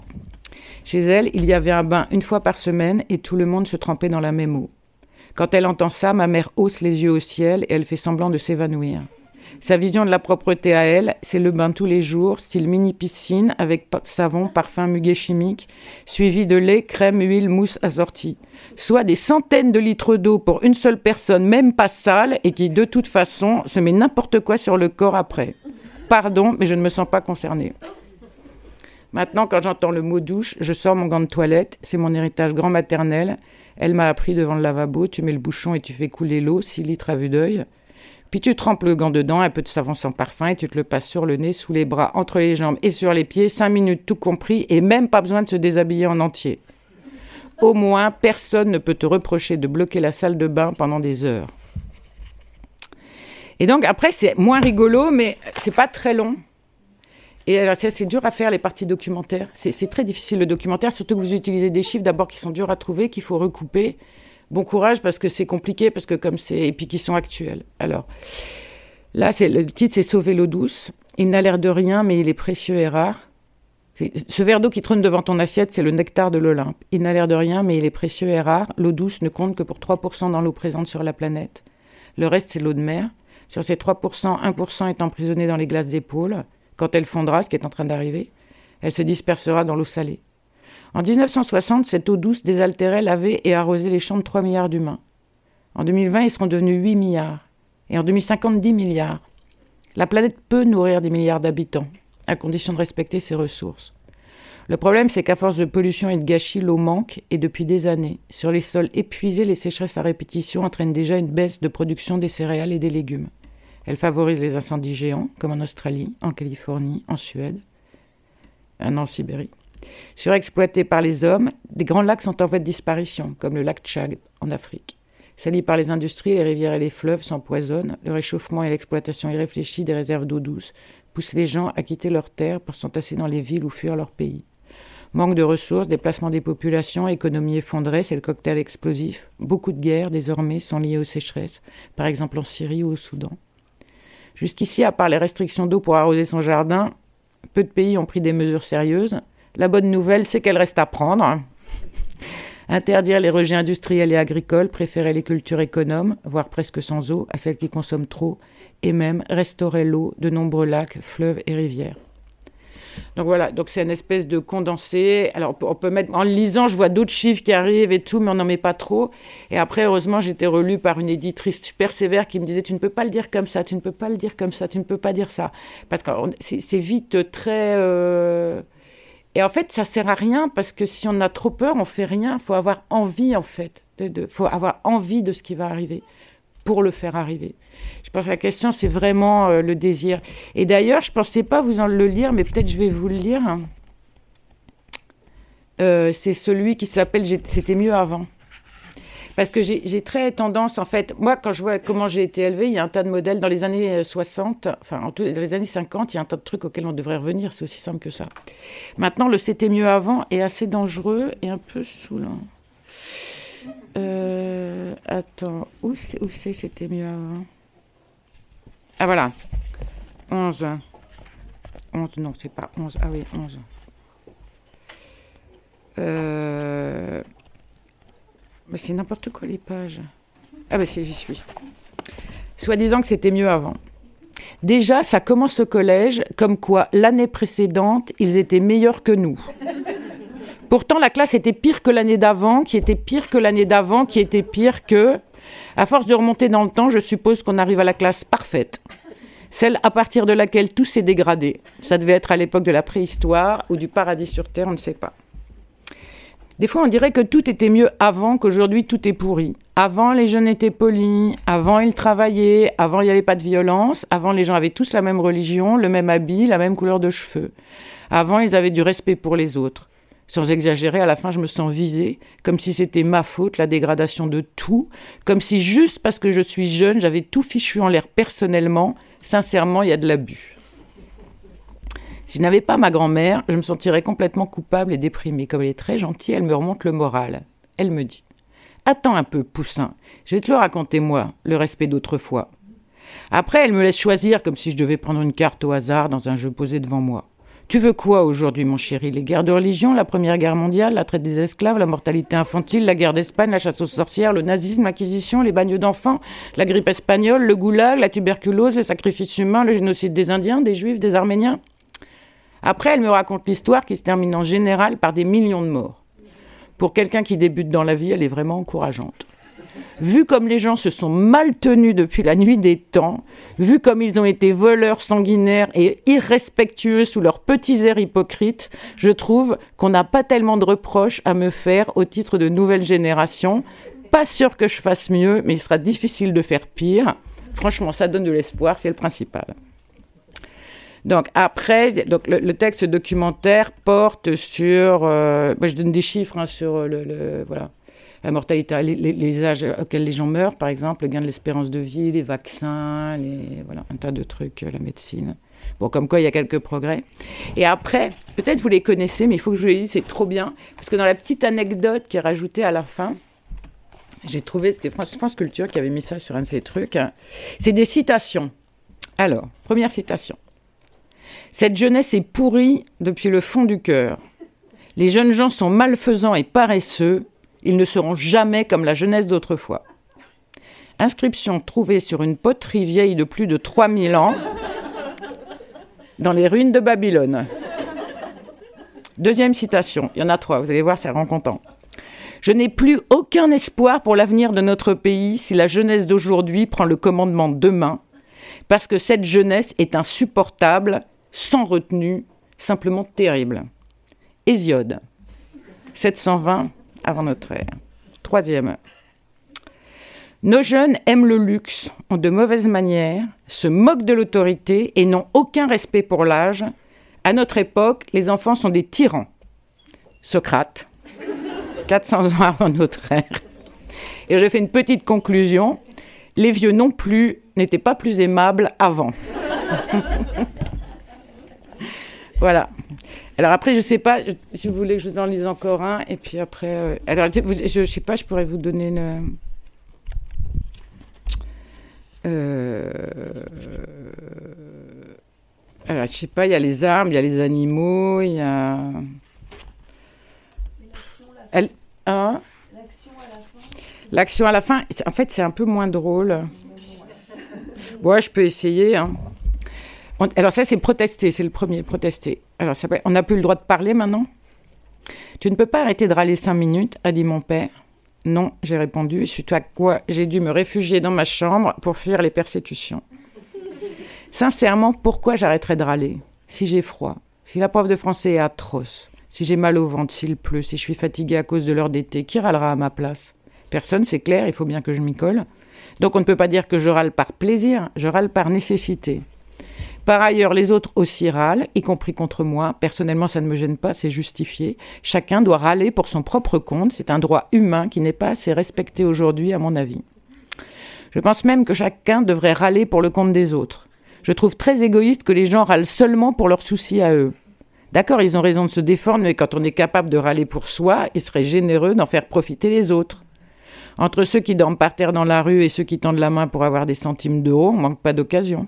C'est vrai quand même. On dirait qu'on est dans un pays de misérables complètement pouilleux où personne n'a de quoi filer un coup de main. Alors qu'il y a des magasins partout, des publicités filmées sur des tableaux lumineux et des œuvres d'art super moches dans les squares. Et soi-disant qu'il n'y aurait pas de sous, n'importe quoi. À la fin, les seuls qui sont vraiment fâchés de la situation, ce sont les enfants, surtout les petits. Et ça, c'est vrai, si vous promenez avec des gosses, regardez. Hein. Ils ne comprennent pas qu'on ne s'organise pas un peu mieux pour que tout le monde dorme dans une chambre. Les autres se sont bien habitués. Ils font semblant de ne rien voir, ils font comme si tout était normal. Eh oh, c'est pas normal du tout. Arrêtez de faire comme si tout se passait bien. Râlez un peu les gens. Chacun doit râler pour le compte des autres. C'est un autre droit humain que je trouve assez peu utilisé en ce moment. Moi, les cinq minutes où j'arrêterai de râler, j'aurai l'impression de renoncer aux droits humains pendant cinq minutes. Pas question. Mon père en pense ce qu'il veut. S'il a quelque chose à dire, qu'il râle. C'est son droit, après tout. Donc ça, c'est l'idée de, euh, de râler. Donc ça explique qu'en en fait, on n'a jamais rien obtenu sans euh, des, gens qui euh, pointaient le problème et manifestaient. Donc après, le deuxième, c'est ce sera sans moi. Vous voulez que je vous le dise aussi Parce que c'est. Euh, mais il est moins drôle que les animaux. Non, je voulais les animaux. Ah, de toute façon, après, il parle de désobéissance civile et après, il dit qu'il faut se battre, mais que se battre physiquement, on finit toujours par perdre parce que les autres ont des meilleures armes, mais qu'il y a d'autres moyens et notamment, euh, actuellement, en tout cas, c'est la justice, les procès, euh, avec les, grands procès qui sont faits. Voilà. Oui, et puis aussi qui peuvent être intentés maintenant dans certaines législations, intentés par les vivants non humains. Hein, puisqu'il y a des, donné un statut juridique aux fleuves, aux lacs, euh, aux espèces animales et même végétales. Euh, ça, c'est un. Euh, ça, c'est sur la cantine, parce que la cantine, c'est un problème. Ça, me rend dingue, la cantine, en fait. Ça me rend dingue parce qu'en en fait, je vais vous le dire, ils disent que c'est bon. C'est du flan, c'est faux. Voilà, ce n'est toujours pas bon. Alors, si je ne peux pas manger ça, personne ne mange à la cantine. Je veux dire, tout le monde va à la cantine et personne ne mange. On regarde le plateau et on prend les morceaux de pain et le yaourt. Je suppose que le reste part direct à la poubelle.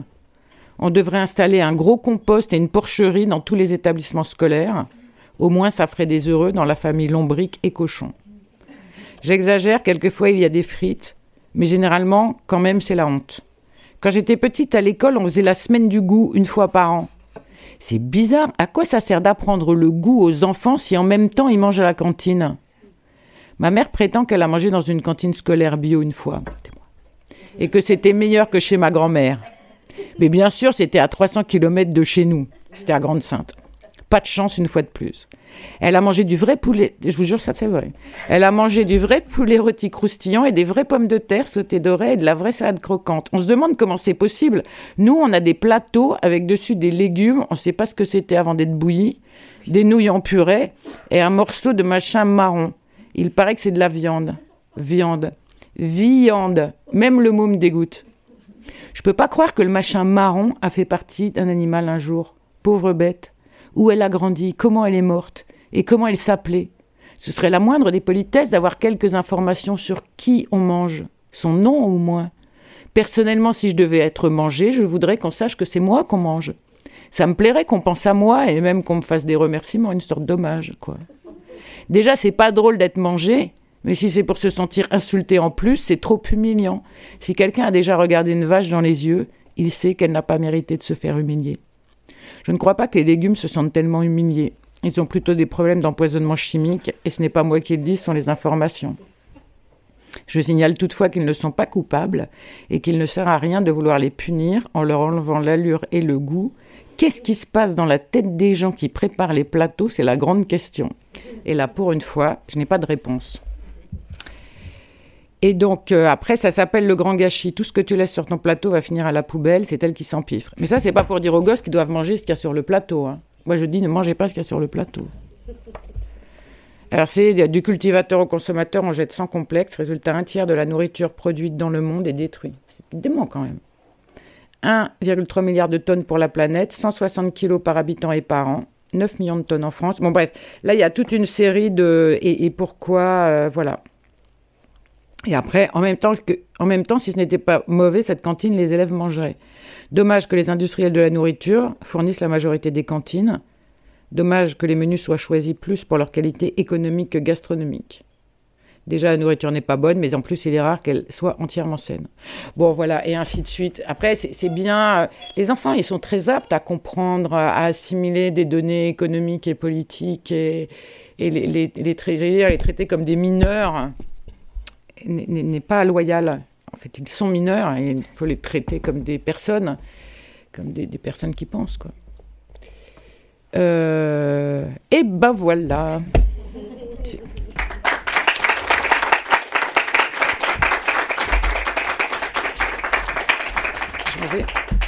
Marie, ouais. une petite seconde. Est-ce que tu as fait des, Pardon. Tu as fait des rencontres déjà euh, avec des profs euh, avec ce livre-là, quand même? Je suppose, c'est déjà en cours. Bah, j'en ai fait avant en fait, parce que j'ai travaillé avec des classes qui travaillaient sur l'écologie avec leurs maîtresses, et le, livre est dédicacé à une, une classe à l'école Gustave Rouanet dans le 18e arrondissement, avec une maîtresse qui est formidable. Ils ont un potager sur, la, sur le toit et et voilà, ils, sont vraiment bien. Donc, euh, sur ce livre-là, non, je l'ai lu en cours de route pendant que j'étais en train de l'écrire pour, voir la tête dans des classes de collège ou des CM2 ou même des CM1. Et je voyais bien sur la tête des lecteurs que qu'ils n'étaient pas très loin de ce que je disais, en fait, que, c'était quelque chose qu'ils qui comprenaient bien. Après, je vais en rencontrer. Mais, le livre, il est sorti en septembre. Et il y a une chose qui est. je pense qu'il est pas mal lu en famille. Et ah, il, est encore en rupture, là. Il a été deux fois en rupture et euh, c'est la troisième fois. Ouais. Et voilà. Et, et c'est pareil. Je me dis que ce qui est bien, c'est que c'est un livre qui touche les adultes, en fait parce que c'est tellement partout, tellement dur à penser, et organiser sa pensée en fait. Et ça, je dis pas que c'est la bonne façon, mais c'est une des façons d'organiser sa pensée et de, le faire dans la cuisine avec les gosses, quoi, de lire les passages. Et... ce que tu disais préalablement à ta lecture, à ton explication, c'est ça, c'est euh, que là, on, se, on, on, est, on, doit, euh, on doit coopérer avec les plus jeunes, puisque euh, on est dans la même situation. Donc les, questions se posent et on a plus ou moins les réponses. Donc il y a une vraie nécessité, comme avec la grand-mère dans, ouais. moi, je pense qu'il faut vraiment réfléchir à ce qu'on leur dit. C'est-à-dire, ça ne veut, on renonce pas à son rôle, à sa place, à son rôle. C'est-à-dire, ça fait, moi, ça fait 61 ans que je suis formée à l'école de la vie voilà, je suis censée en avoir appris quelque chose que, que je, qui doit servir aux autres, en fait. C'est plutôt l'idée du service. En revanche, la notion de l'autorité euh, omnisachante et imposant et tout ça, là, si je le fais, ben, non seulement c'est bête, mais en fait c'est faux. Enfin, c'est mal. Puisque euh, moi, dans la, grande ruine, en fait, c'est l'espace de ma vie. C'est-à-dire sur l'espace de ma vie, la planète se fout en l'air à partir des années 50, puisque c'est absolument exponentiel et ça continue maintenant, puisque encore plus de 26% d'utilisation de pesticides l'année dernière. Mais c'est. Alors, moi, dans les années 70, en plus, j'ai moyen de savoir, parce que les gens qui ont mon âge, on a eu René Dumont qui s'est présenté quand même. Donc, L'Afrique noire et mal partie est un livre que j'avais lu avant 20 ans. Après, il y a eu les années 80. Donc, après, je peux. Et après, qu'est-ce que je fais? Ben, Je travaille, je lève des gosses et je pense plus à rien. Enfin, si, je pense à rien. Je pense à quelque chose de loin. Mais c'est en train de se passer là. Donc ma vie est le moment de ça. Moi, je suis collabo dessus. Donc quand arrive le moment où il la génération qui arrive doit affronter ça, où les enfants comme mes enfants se disent est-ce que moi-même je mets des enfants au monde? C'est une question que se posent beaucoup de trentenaires maintenant ou de vingtenaires. Certains ne savent pas s'ils sont légitimes à mettre des enfants au monde. Ben, il faut juste que je réfléchisse à la manière dont je parle, quoi. Voilà. Et encore une fois, il y, a ce lien qui est assez étrange, qui c'est avec le lien avec la génération qui vous suit, avec les enfants, comment on se situe face à eux. Parce que oui, on a à leur apprendre, mais on a beaucoup à changer dans la, dans la manière d'apprendre. Et, d'ailleurs, on apprend avec eux. Il y a ça aussi. comme vous voyez, c'est une pensée qui est toujours en cours, c'est pas très élaboré.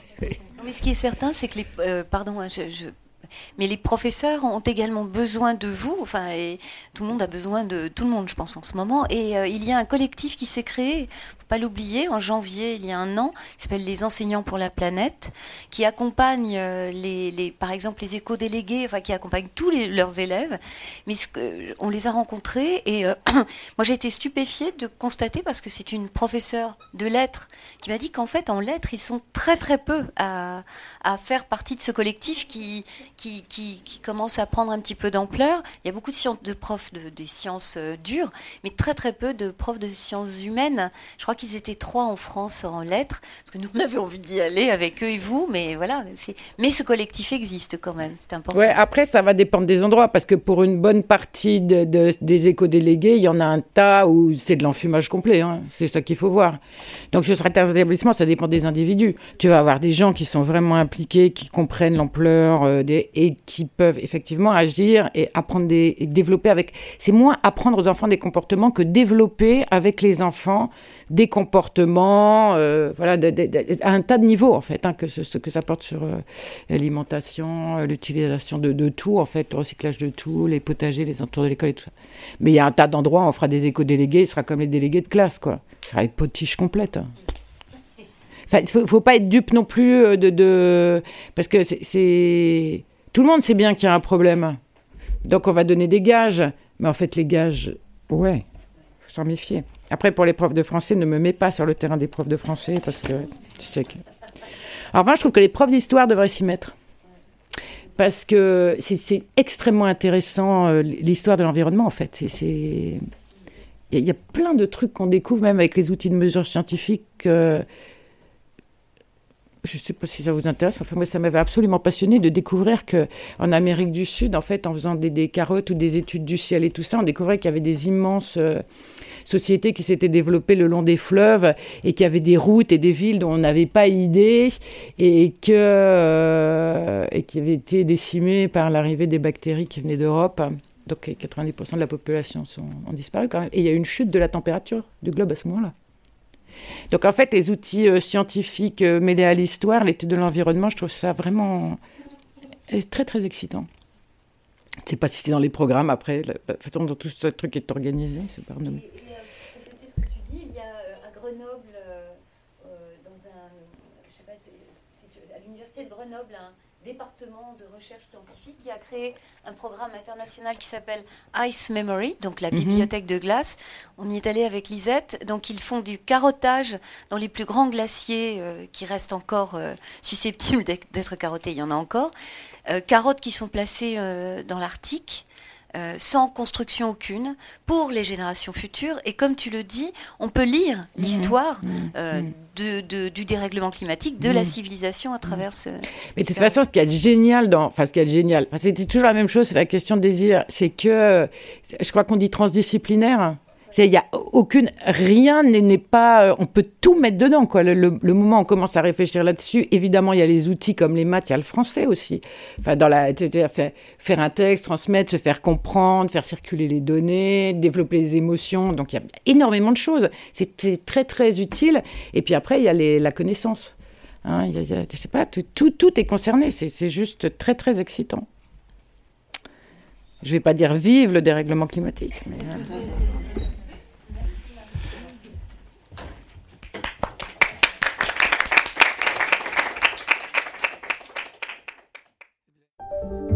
Vous venez d'écouter un podcast de la Bibliothèque nationale de France.